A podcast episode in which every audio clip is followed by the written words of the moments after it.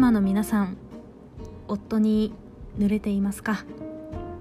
こんにちはあげ妻でございます。本日は土曜日ということで毎週恒例土曜日はイヤホン推奨会となっております。私あげ妻がちょっとエッチなお話ですとかおしものお話を淡々と繰り広げておりますのでぜひイヤホンをがっちりとはめていただきボリュームを大きめでご視聴ください。万が一お泊まりなどをした際には当方ではその責任を負いかねますのでご了承ください。この放送は食べたら濡れるローチョコレートの専門店ピテリスの提供でお送りしております。夫に濡れない妻からの DM の一本から始まりました。ある日突然自分が濡れていないことに気がついたのです。夫のことは愛していますし嫌いではありません。営みは週に一度程度。頻度は極端には変わっていませんし子供は1人いますが産後からは3年経っていて私の体も回復しているように思います。自分でもどうしてかは分かりません。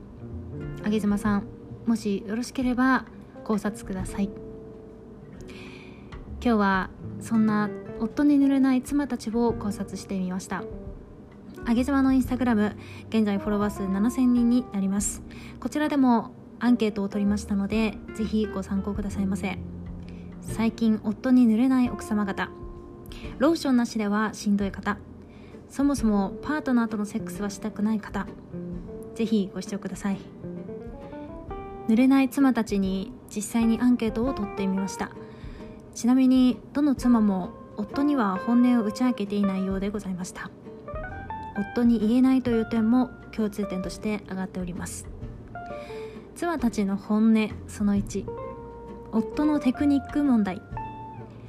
夫の触り方が気持ちよくないことにある日突然気がついてしまった。入り口が狭い私ですが元彼は上手だったことをふと思い出してしまってから濡れなくなってしまった。夫とは痛いです。夫の爪が伸びているから痛い。無駄毛の処理に手を抜いていることに引いてしまった。夫の体臭口臭がきつくて興ざめする。恋人同士の彼を知っているためにテクニックの向上や身だしなみの手抜きを妻への愛情不足と捉えてしまうために女性側で気持ちが入らなくなり結果として濡れなくなってしまった妻たちが多かったです。女として扱われないことに気持ちがついていかない様子は上げ妻もよくわかります。女性は心が乗らないと濡れないのですね。妻たちの本音その2夫の態度問題。自信満々で外出しできるから妊娠しないと言っている。知識の少なさにどんびいていてときめかなくなってしまった。疲れているのに全く気づいていないことに呆れた。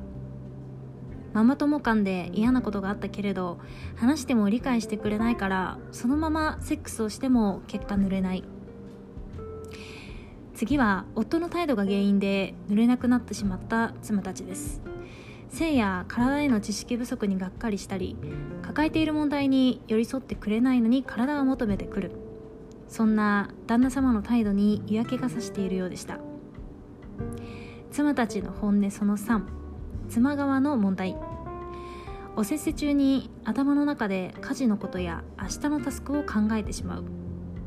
更年期の影響で体の異変を感じている。自分の好きなおせっせを伝えられていない。これらは最後に妻側の問題になりますが体の変化についていけなくなったり心配事やタスクが気になっておせっせに集中できない妻が多かったです。安心感を得ると女性は塗りやすいと言いますが女性側でもムラムラできるような準備を整えておく必要がありそうです。特に SM プレイがお好きな方やコスプレがお好きな方は早いうちにパートナーに素直に暴露してみるのも良いでしょう。以上本日は濡れない妻たちの本音を集めてみました。リスナーの皆様は濡れていらっしゃいますでしょうか？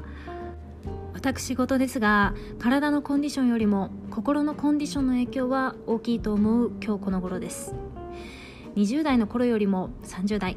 30代よりも40代40代よりも50代の方が濃厚でギュンギュンなおせっせをしていたいものでございます。ちなみにここだけの話ですが産後に濡れなくなってしまいましてバー油を使ったところ少し肌がかぶれました。あげ妻でした。